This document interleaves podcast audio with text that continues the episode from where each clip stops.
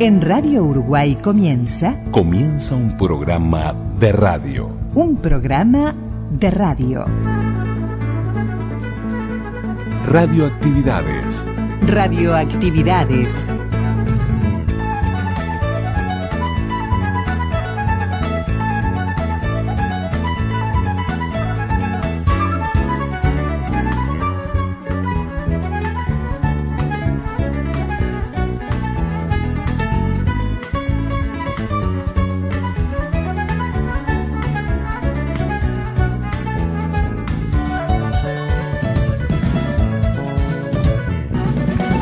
Bienvenidos amigas y amigos de las radios públicas a un programa más de radioactividades en este último fin de semana de octubre del 2023.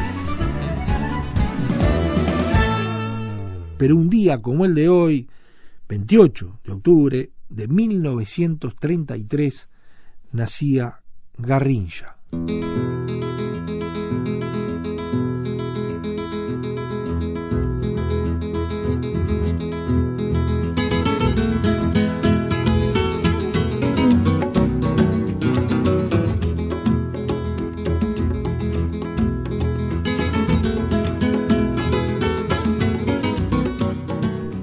Y el gusto de tener allí a don Alfredo Citarrosa arrancando el programa de hoy en este recordatorio especial, en esta efeméride, pero que, que también en esto de hacer radio en los 1050 onda media, 94.7 frecuencia modulada de Radio Uruguay a los, en los mediodías y a las 20 horas por Radio Cultura en los 1290 kilohercios también de la onda media lo lleva atado al pie como una luna atada al flanco de un jinete. Lo juega sin saber que juega el sentimiento de una muchedumbre y le pega tan suave, tan corto, tan bello.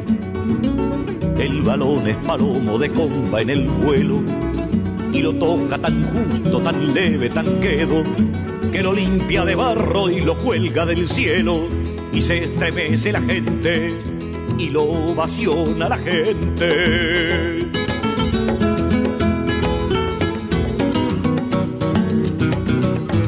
Y en el día de hoy vamos a tener presente con dos amigos de radioactividades, con Mónica Marona y con Rubén Olivera, la radio allá por los 80, particularmente en el 83, como eje temático de, lo que venimos haciendo este año, eh, los 50 años, a 50 años del golpe de Estado y a 40 años de la, democracia, del advenimiento de la democracia en el Uruguay y de ese 83 tan significativo, por más que la democracia fue en el 84, fue un año de la resistencia, y el 83 marcó esa, ese año y ese año bisagra a través de distintas movilizaciones y, también a través de lo que era la radio y el rol de los medios en esa resistencia. Pero teniendo a Mónica Marona, además de, hablarnos de esos archivos de la transición democrática y particularmente del discurso del primero de mayo de 1983, que vamos a escuchar un segmento, también eh, como profesora el rol de la Facultad de Comunicación, de la FICE en la restauración de archivos, ¿no? en ese rescate que, está haciendo la facultad y, y, es importante además tenerlo presente, porque muchas veces hablamos con Mónica de varios temas, pero, pero no rescatamos esto que están haciendo que vale la pena destacar, como tener presente a Rubén Olivera, y, también el rol de la radio en la, en la transición, ¿no? y, la cultura, la música, en la resistencia, por llamarle de alguna manera. Lo volvió al suburbio penoso y turbio de la niñez.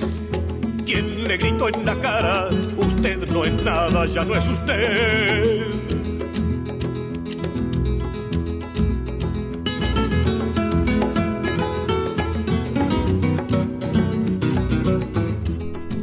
y además en el rescate de, de lo sonoro, de las grabaciones sonoras, nos acompaña desde Amigos de la Onda Corta, desde Radio Exterior de España, las primeras grabaciones sonoras.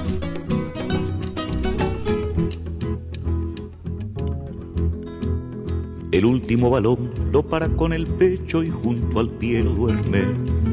Lo mira y solo ve cenizas del amor que estremeció a la gente. Y lo pierde en la hierba, lo deja, lo olvida. No lo quiere, le teme, no puede, no atina. Y se siente de nuevo enterrado en la vida y el balón se le escapa entre insultos y risas y se enfurece la gente y le abuchea a la gente. Garrincha, que es el nombre de un pajarito inútil y feo. Cuando empezó a jugar al fútbol, los médicos le hicieron la cruz. Diagnosticaron que nunca llegará a ser un deportista este anormal, este pobre resto del hambre y de la poliomielitis, burro y cojo, con un cerebro infantil, una columna vertebral hecha una S y las dos piernas torcidas para el mismo lado. Nunca hubo un puntero derecho como él. En el Mundial del 58 fue el mejor en su puesto. En el Mundial del 62, el mejor jugador del campeonato. Pero a lo largo de sus años en las canchas, Garrincha fue más. Él fue el hombre que dio más alegría en toda la historia del fútbol. Cuando él estaba allí, el campo de juego era un picadero de circo, la pelota un bicho amaestrado, el partido una invitación a la fiesta. Garrincha no se dejaba sacar la pelota, niño defendiendo su mascota, y la pelota y él cometían diabluras que mataban de risa a la gente. Él saltaba sobre ella, ella brincaba sobre él, ella se escondía, él se escapaba, ella lo corría. En el camino los rivales chocaban entre sí, se enredaban las piernas, se mareaban, caían sentados. Garrincha ejercía sus picardías de malandra a la orilla de la cancha, sobre el borde derecho, lejos del centro, criado en los suburbios, en los suburbios jugaba. Jugaba para un club llamado Botafogo, que significa prende fuego, y ese era él, el Botafogo que encendía los estadios, loco por el aguardiente y por todo lo ardiente, el que huía de las concentraciones, escapándose por la ventana, porque desde los lejanos andurriales lo llamaba alguna pelota que pedía ser jugada, alguna música que exigía ser bailada, alguna mujer que quería ser besada. Un ganador, un perdedor con buena suerte y la buena suerte no dura. Bien dicen en Brasil que si la mierda tuviera valor, los pobres nacerían sin culo. Garrincha murió de su muerte, pobre, borracho y solo. ¿Quién le llenó su copa en la soledad? ¿Quién lo empujó de golpe a la realidad. ¿Quién lo volvió al suburbio penoso y turbio de la niñez? ¿Quién le gritó en la cara, usted no es nada, ya no es usted?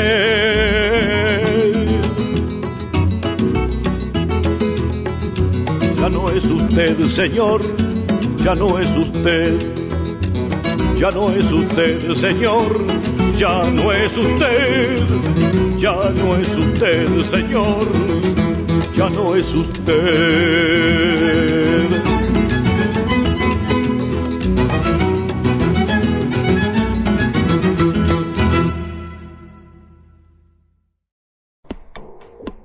Podcast. Radioactividades. Programas DX. Spotify. Anchor.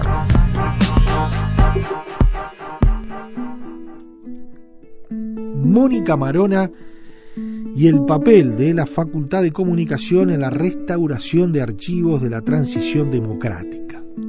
Pero tendremos el discurso del primero de mayo de 1983.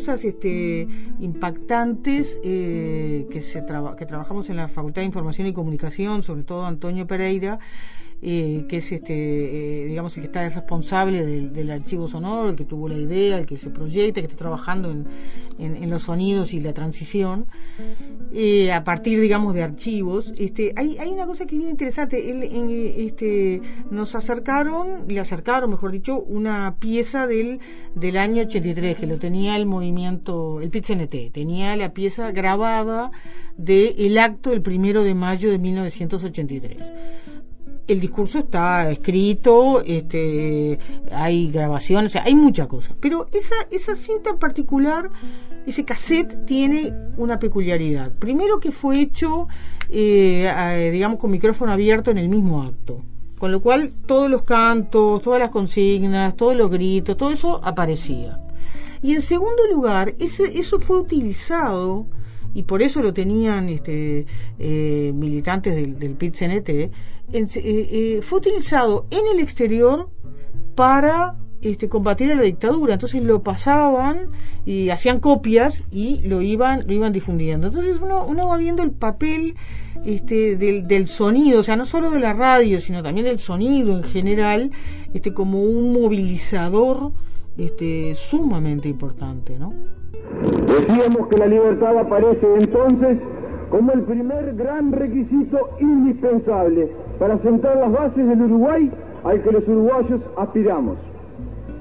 Está además detallar con precisión instancias que están muy claras y muy frescas en el recuerdo reciente y en el presente indudable. La voluntad del pueblo uruguayo ha expresado fuera de todo tipo de discusión posible por la democracia y por la libertad.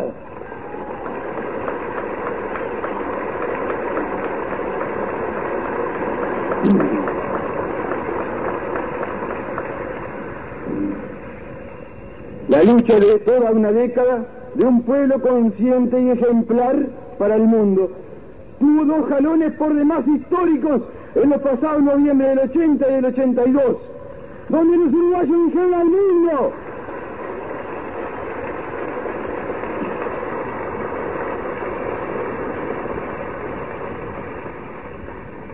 donde los uruguayos dijeron al mundo entero que quieren regir su propio destino en paz, en libertad y en democracia. Yo quedé con, desde el mm. principio de la charla con, con, esa cuestión de por qué de, esto no, no se habla. Mm. Yo sé que me explicaste que es porque quizás tengamos quizás tengamos que darnos tiempo y seguir pensando porque no estamos tan hay que investigar no estamos tan cerca hay lejos ya no y hay como un ocultamiento que o, que de repente perdimos ese espíritu eh, entre que yo te hablaba de la mancomunión, de, generar, yo mm. sé que los años son diferentes, hay un desgaste de, de, lo que es la democracia en el mundo, pero, pero bueno, sin duda a mí me gustaría rescatar y, que y, conociendo algunas de estas historias que están mm. enterradas absolutamente, es que uno puede llegar también mm. a, contagiarse de ese espíritu que, que tan bien nos hacía en ese momento. ¿no? Yo creo que ahí sería importante la ayuda este, a través de la radio de quienes puedan tener grabaciones, porque además eh, digamos, desde la Facultad de Información y Comunicación este, nos eh, comprometemos a eh, digitalizar, eh, mantener la propiedad y devolverle a la persona el, el, cassette y además la versión digitalizada. Porque además el, el, cassette como tal, todo lo que sea de cintas, está en su tiempo límite. En cualquier momento ya no lo vamos a poder, lo vamos a perder irremediablemente. Y, y me parece que ahí pueden aparecer desde, desde la construcción eh, cotidiana del oyente qué seleccionaba, qué grababa, qué guardaba. Eso por un lado. Por otro lado, hay información que eh, está solo en los relatos, ¿no? Y que es difícil eh, tener la plena, digamos, este, convicción de si fue cierto o no fue cierto, ¿no? Si pasó, si no pasó. Sobre todo porque bueno, no solo porque la memoria este, es esquiva, sino porque además la memoria eh, es interesada también. O sea, y los que saben no hablan, ya sabemos, lo comprobamos dolorosamente. Este, entonces hay muchos, muchos este, eh, muchas cosas internas, por ejemplo, los militares viven diciendo cómo eh, los dueños de las radios iban a visitar a, a, los militares para decirles este, por favor no nos clausuren, no nos cierren, ¿no? Cuando les tiraban de las orejas o cuando pasaban una canción que no, que no debía. Pero es la versión de los militares. A lo mejor es, eh, ocurrió realmente, pero como, como, no tenemos cómo chequear la información, ¿no? Como tampoco tenemos cómo chequear este, lo que deliberadamente se dejó en un archivo este, y después encima se, se, se, se, subió de, y no se ha investigado más que yo sepa de ese tema, que me parece un tema crucial de cómo se sacaron esos documentos y cómo y cómo se pudieron subir. Entonces hay una zona de nebulosa este, que ojalá la pudiéramos este, la, la, pudiéramos saber realmente este, eh, como, con mayor precisión qué es lo que ha pasado, ¿no? Pero de todos modos, eh, me refiero a, por ejemplo, a tratar de comprender ese fenómeno de la autocensura. quienes lo, que lo reconocen dicen, bueno, yo este tema no me metía y hay otros que tienen la visión, uno da una versión de sí mismo, entonces también eso este, afecta el, Pero sobre todo creo que falta investigación. Creo que tenemos eh, que meternos a investigar, investigar y, y, y en eso están, ¿no? En eso estamos.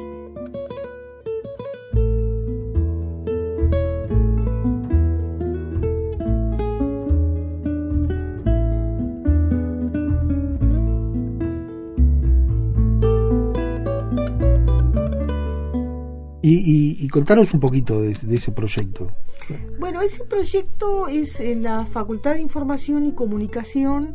Eh, tenemos un programa de historia de los medios y archivo sonoro, se llama así.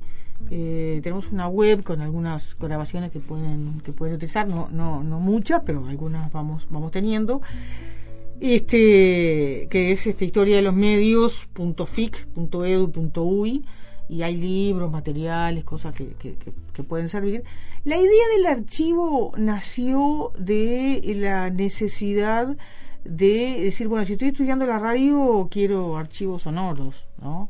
Este, y entonces, bueno, ahí la Facultad de Humanidades tenía un acervo importante de este, archivos que alguien había grabado de la radio, o sea, no es de la radio, es de personas que con el doble casetero o el casetero común, este, cuando llegaba el programa, ponía. Este, y eso es una fuente muy reveladora, no es completa, eh, porque es lo que, es lo que quedó, pero eso también históricamente se puede analizar, ¿verdad? Porque ahí hay elecciones del oyente que este, pone el programa, lo corta, sigue con otro, entonces también nos da como una especie de panorama de, archivo. Entonces lo que, lo que se hizo fue, y después el PIT-CNT también tenía este, un acervo, un acervo importante, entonces eso lo, lo en, la FIC, con un grupo de, de, estudiantes y con la dirección de, de Antonio Pereira, se digitalizó. ¿no? Y eh, se hizo un primer como ordenamiento, en algunos casos eh, un trabajo de identificación. Pero eso está en función de la investigación, o sea, la, Facultad de Información y Comunicación no puede asumir una, eh, un archivo, una fototeca, imposible, una fonoteca, perdón, este, una fonoteca. Este, pero las investigaciones sobre radio este, en los periodos en que tenemos grabaciones es, es bien importante, ¿no? Y las queremos preservar y por eso este, invitamos al que conserve todavía este, guardado algún cassette, siempre puede haber sorpresas este, interesantes, ¿no? Este, y nace a raíz de la investigación histórica, ¿no? No, por el, no el archivo por el archivo en sí mismo, sino el archivo como fuente para el conocimiento, pero también ahí nos dimos cuenta qué importante es que eso no se pierda, ¿no? que, que lo poco que hay se conserve. Bueno, y ojalá encontremos más. En la parte inmediata anterior de estas palabras hicimos un enjuiciamiento, sin lugar a dudas severo, de la realidad uruguaya en la que vivimos y en la que hemos vivido estos últimos diez años. Decimos ahora que queremos ir mucho más allá del juicio crítico y el señalamiento de nuestros dolores Queremos ir más allá del dolor de nuestra clase trabajadora y del sufrimiento de todo un país. Venimos acá en busca de, libertad y en busca de soluciones. Venimos acá a decir que los trabajadores uruguayos, como siempre, sabemos actuar responsablemente y proponer salidas, intentar caminos nuevos, avisorar sendas de luz para todo nuestro pueblo. Los trabajadores orientales decimos hoy, en este primero de mayo, que nuestras organizaciones sindicales han sido, son y serán, sin necesidades fiscales ni celosos vigilantes, democráticas, pluralistas, representativas, responsables y fundamentalmente clasistas.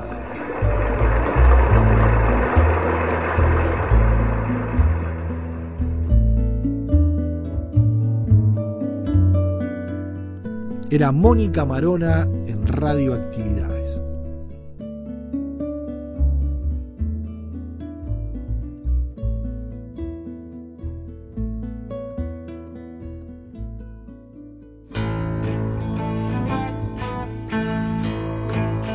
Mil. Si uno de los postulados del acto fue la defensa de la, de la democracia, 900.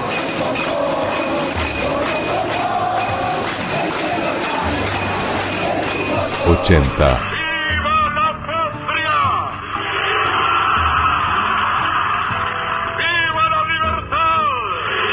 Y 3. A redoblar, a redoblar, a redoblar, a redoblar, a redoblar, a redoblar, muchachos, esta noche. 1983. 1983. Cuando empieza a amanecer. Y ahora en Radioactividades acudimos nuevamente a los testimonios de un amigo del programa, amigo nuestro, don Rubén Olivera, de esos músicos y docentes y, hombre de la cultura, de esa gente además querible, y, y hombre de radio también, supo estar acá con sus sonidos y silencios por mucho tiempo en las radios públicas, y lo tenemos bien presente a Rubén. Pero esta vez nos va a hablar de la radio en la transición, y de la radio en aquellos años ochentas.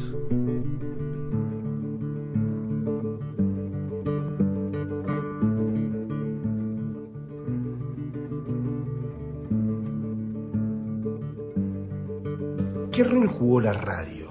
Los medios eran plena censura, eh, había algunas radios y algunos espacios en las radios que, que fueron muy importantes, que además conectaban con todo ese público que iba que eran miles que iban a los distintos espectáculos porque el vínculo era el, el boca a boca pero también eran esos espacios sí, sí. de radio ¿no? Eran ¿recordás alguno en especial? Y bueno, obviamente era 30, ¿no? Eh, en ese momento obviamente el, el Bocha Benavides tenía una, una influencia muy grande, ¿no? Por difusor amplio de materiales y la gente buscaba voces este, respetadas para, para escuchar.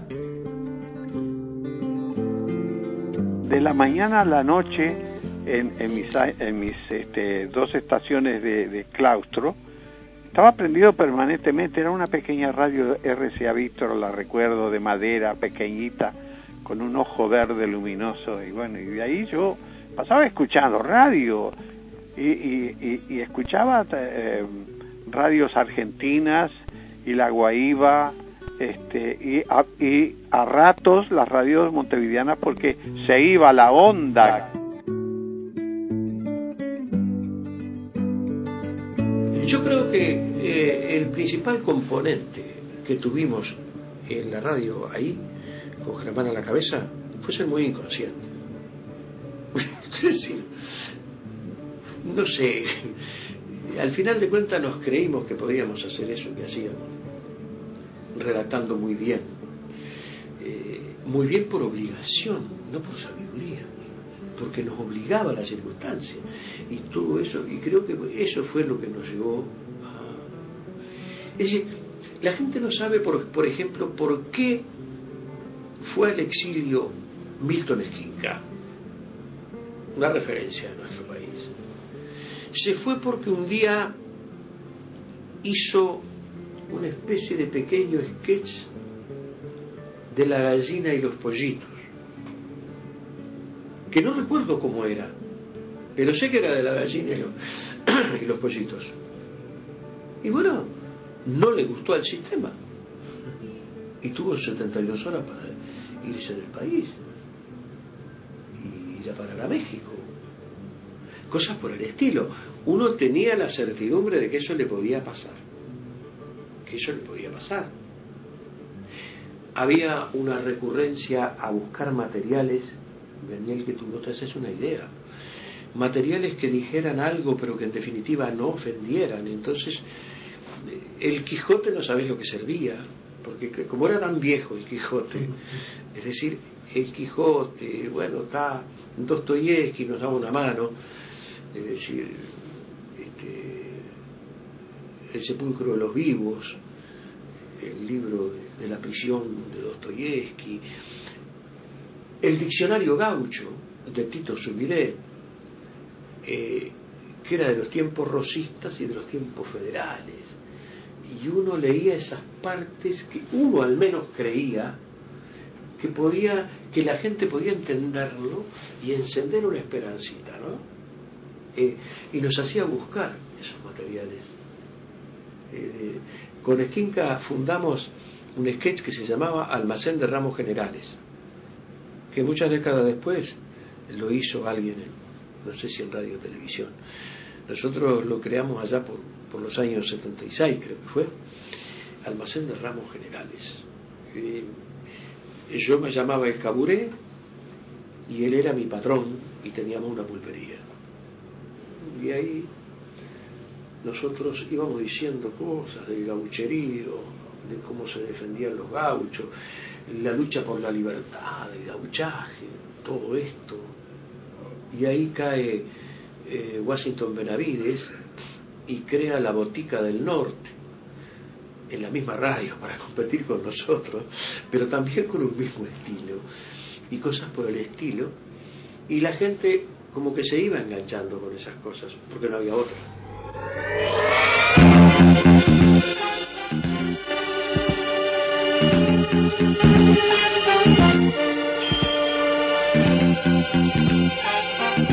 La siguiente es una producción de CX30, la radio del Uruguay.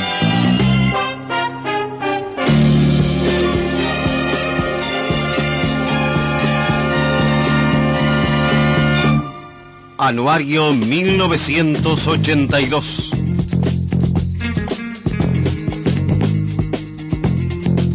1982. El comienzo siempre es difícil. Y a los ocho días de iniciado el año, se verificó en la Casa de Gobierno una reunión entre representantes de los bancos privados y autoridades de gobierno. El tema central fue las tasas de interés. José Gil Díaz, que todavía presidía el Banco Central, anunció al término de la reunión que el Poder Ejecutivo había llamado a la reunión para hacer conocer a la banca privada algunas decisiones gubernamentales en materia económica. Una de ellas, que se utilizaría el potencial del Banco República para conducir el mercado en materia de capitales y su consiguiente disminución de las tasas de interés activas. Las medidas entrarían en vigencia en cuatro meses, desde abril hasta julio. El gobierno intentaba una competencia entre los bancos privados y el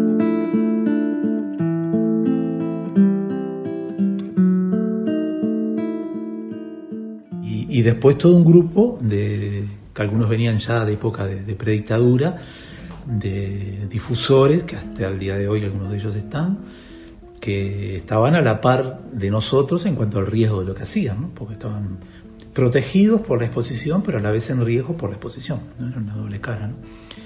A, mí a veces me dicen, ah, ustedes que se la estaban jugando. Y yo decía, mira, se la estaban jugando lo que salían de noche, de madrugada a ser pintada, digo, o hacían, ¿no? Nosotros de cierta manera estábamos con cierta protección, ¿no?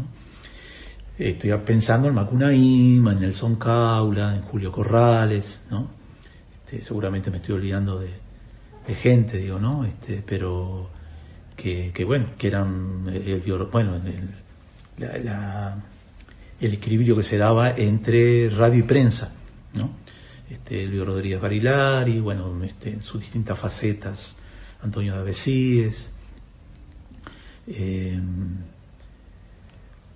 gente, bueno, hubo una gente más de prensa ahí, porque también recordemos que hubo espacios de diarios muy criticados, por ejemplo, como El País, pero que en su página de cultura era un lugar resistente.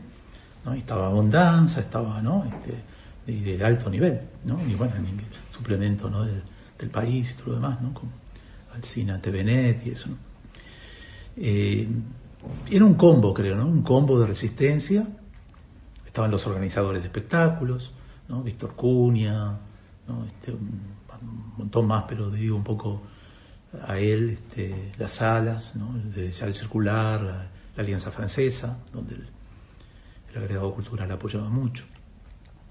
Era como ese, un combo resistente que, que capitalizó, eh, canalizó todo lo que no se podía hacer por otros ámbitos. ¿no? O sea, nosotros, esas 4.000 personas por fin de semana en el Peñarol, sabía que lo iban a vernos por nuestras lindas caras, incluso por nuestra linda música, que iban para decir, estamos acá, acá nos dejan, no somos muchos, ¿no? Entre medio de estos 4.000 debe haber 25 tiras, pero los demás estamos acá. Y, bueno, este, incluso la gente que cantaba, que era muy lindo, ¿no? Porque había un payador, un grupo marroquero, un dúo folclorístico, ¿no? Solistas, cosas más vanguardistas, ¿no? Y todos convivían. La gente esperaba el doble sentido, pero aceptaba también la novedad envuelta en ese doble sentido. Entonces, aceptaba que hoy es un poco distinto, ¿no? Capaz que la sociedad este, que, naturalmente es más conservadora, como que está, este, no, no, no, pide tanto lo diferente, ¿no? Sino que es más, hacia el aspecto del arte más contemplativo, más... Este, está esa frase que yo les pasaba, yo les decía en una entrevista que es muy linda, se la adjudica a Bansi, ¿no? de que el arte debe eh, consolar al perturbado y perturbar al cómodo. Este, capaz que en esta época es más como el arte como consuelo, de épocas duras, pero no solo por el arte, en realidad políticamente hay poca innovación, de hecho hablamos de aquello de lo creativo, poca creatividad para reciclar las seguridades de manual de otras épocas.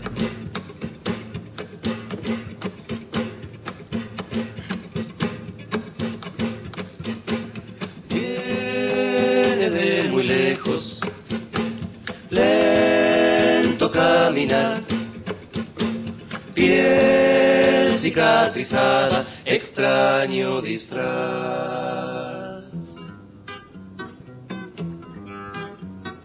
La, la, la,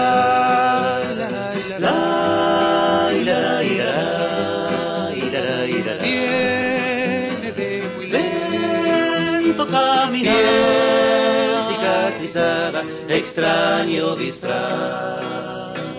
Cada cual que busque y encuentre su mejor compás, que la murga todos tienen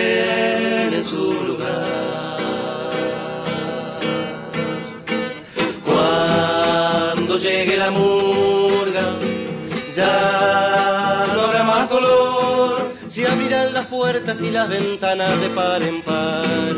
Y saldrá a la calle todo este pueblo para cantar la murga. Cuando llegue la murga, desaparecerán las miradas bajas y ese cansado miedo de hablar.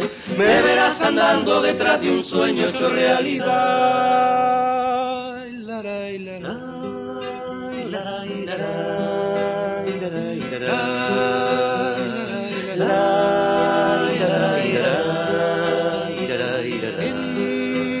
la magia humilde, la magia humilde, el gran carnaval, todas, todas, todas las mentiras, verdades serán, caerán las caretas resecas, ya no habrá disfraz Momo, te prometo, saldré a festejar. Cuando llegue la murga, ya no habrá más dolor se abrirán las puertas y las ventanas de par en par. Y saldrá a la calle todo este pueblo para cantar la murga. Cuando llegue la murga, las miradas bajas y ese cansado miedo de hablar. Me verás andando detrás de un sueño hecho realidad.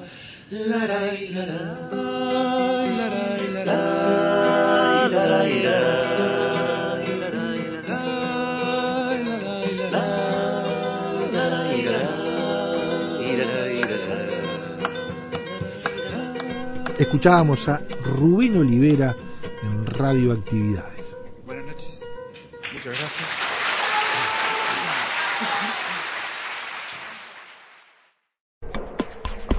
En Facebook, Radioactividades. Radioactividades. Contenidos, adelantos y noticias. Facebook. Radioactividades.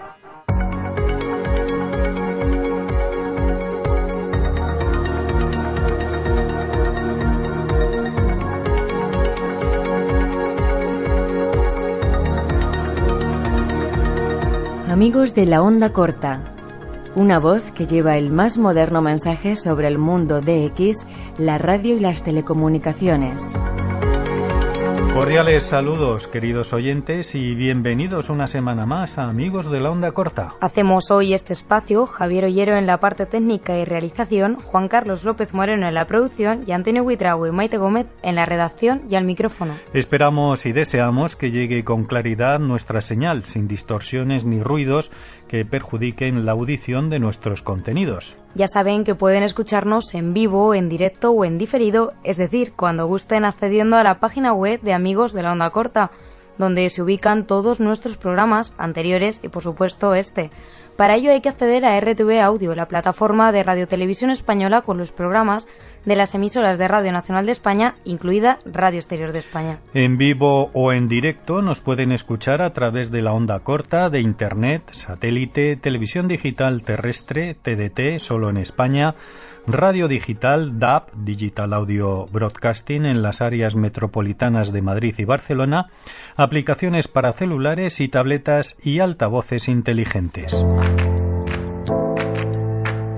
Queremos conocer a nuestros oyentes. Radio Exterior de España pone a su disposición un número de WhatsApp para enviar una nota de voz. Es el más 34 código de España 680 688 698. Repetimos, más 34 680 688 698. Queremos saber desde dónde nos escuchan, si lo hacen por onda corta, internet, satélite o celular, qué programas son de su interés y, por supuesto, comentarios u opiniones. Esperamos sus notas de voz de WhatsApp en el 34 Código de España 680 688 698. Repetimos, 34 680 688 698. Amigos de la onda corta, Radio Exterior de España.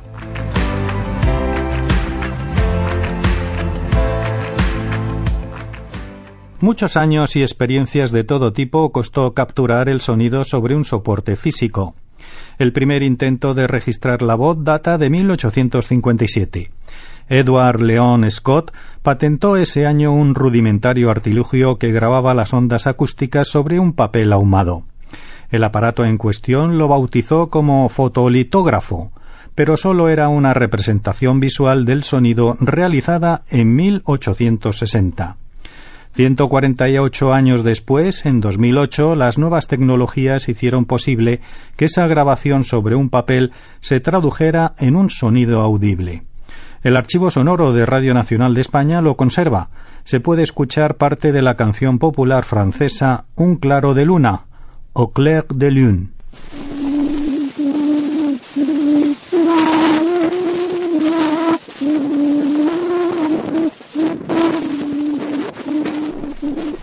Otro inventor que no llegó a escuchar un registro de voz fue Charles Cross, pero contribuyó a dar un paso más en inmortalizar el sonido.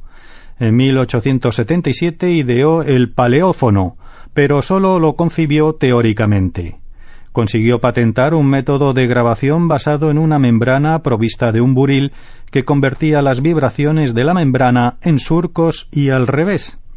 Pero el primer aparato que por fin grababa y reproducía sonidos apareció en 1877 de la mano de Tomás Alba Edison. Es el fonógrafo acústico. Se basaba en un principio semejante al ideado por Charles Cross, lógicamente mejorado. El soporte sobre el que se grababa el sonido era un cilindro giratorio revestido de papel de estaño, y el audio se podía escuchar mediante unos auriculares parecidos a un estetoscopio. La primera grabación y reproducción que hizo el propio Edison fueron las palabras Mary tenía un corderito. No se conserva la grabación original, pero sí una recreación realizada por el propio inventor con motivo del quincuagésimo aniversario del fonógrafo. The first words I spoke in the original phonograph. A little piece of practical poetry. Mary had a little lamb, its fleece was white as snow, and everywhere that Mary went, the lamb was sure to go. En el desarrollo de la grabación sonora hubo otro gran paso. En 1887 el ingeniero Emil Berliner patentó el gramófono sustituyó los cilindros como soporte de registro por discos. Tuvo mucho éxito y el invento se comercializó tanto que creó la Berliner Gramophone Company, donde por ejemplo cantaron Enrico Caruso y Nelly Melba.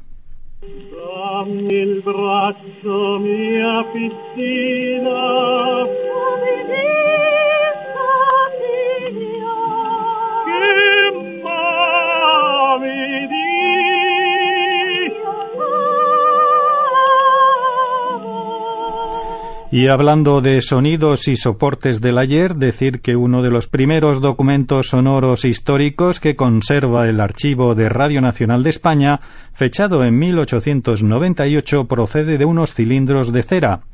Escuchemos un fragmento del discurso del general Valeriano Bayler en el Senado español sobre Cuba, cuando todavía era provincia española. Senadores, aunque a mí no me falta patriotismo, por lo cierto, tanto como cualquiera otro, no puedo menos de molestar la atención del Senado, porque precisamente el cambio de política, el cambio de gobierno y el cambio de política que trajo la autonomía, produjo mi relevo de Cuba. Y además la exposición que de... Y en esta lista de audios sobre los inicios de las grabaciones sonoras acabamos con el primer registro en disco de la Quinta Sinfonía de Beethoven efectuado 86 años después de su muerte, una grabación hecha en 1913 por la Orquesta Filarmónica de Berlín, dirigida por Arthur Nikisch.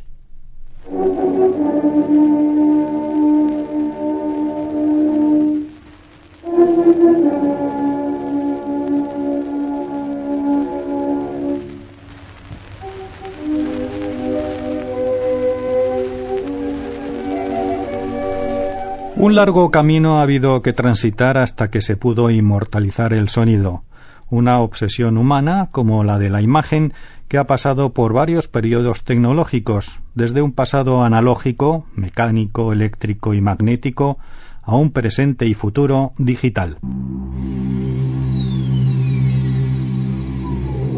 Amigos de la onda corta. La mejor conexión en todas las bandas.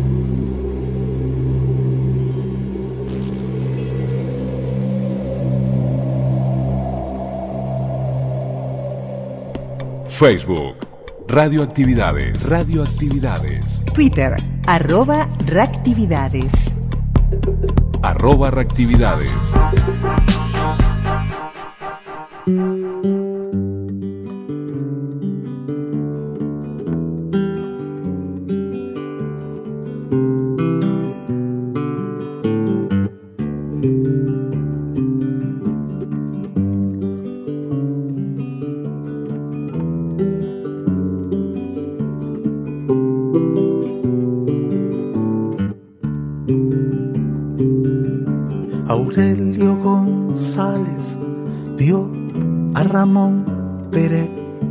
Dejando una flor para River.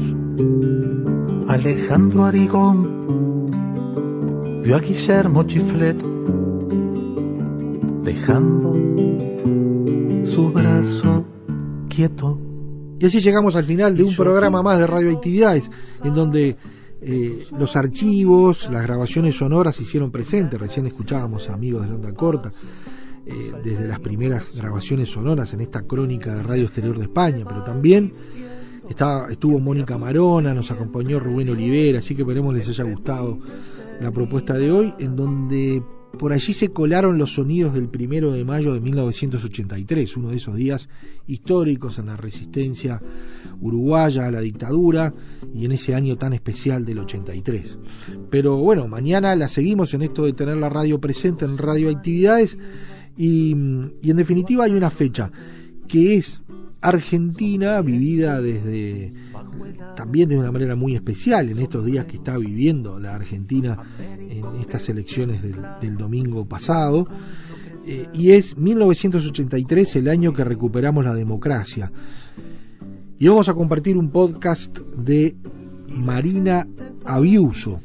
Y esto gracias a Bichos de Radio de Radio Nacional en la República Argentina, nuestro amigo Adrián Corola allí, y Ingrid Beck también, en este pedacito de historia de la radio y más allá de eso, en, que se la recomendamos en las noches de los viernes de Radio Nacional. Pero también va a estar Marcelo Núñez, un hombre de Florida que comenzó eh, haciendo a través de la música cuestiones vinculadas a, a, ser operador, a pasar discos, y, se vino después a, a Montevideo, eh, en Del Plata, y hoy lo tenemos en Estados Unidos, nexos varios con la música, sigue haciendo radio, también está en el proyecto de emisora Libertador, que, ha tomado un vuelo diferente y, y, un cambio en, estos, en estas semanas, en estos meses.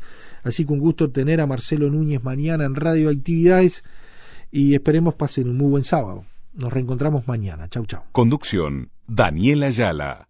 Locución institucional, Silvia Roca y Fabián Corrotti. Producción y edición de sonido, Luis Ignacio Moreira. Y yo vi que vos cruzabas de tu sueño a mi canción, en la gracia de tu paso, tu salteño corazón. Y la gente va diciendo quién te ha visto y quién te vio, entre miles de miradas.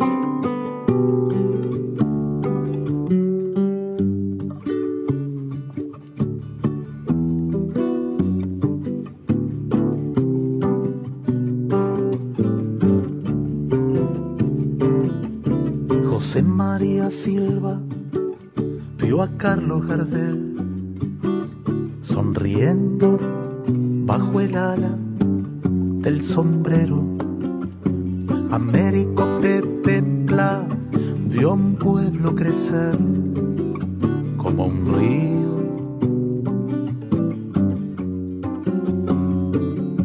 Y la gente va diciendo quién te ha visto y quién te vio entre miles de miradas, cuál te toca el corazón. Yo vi que vos cruzabas de tu sueño a mi canción, el valor de una mirada.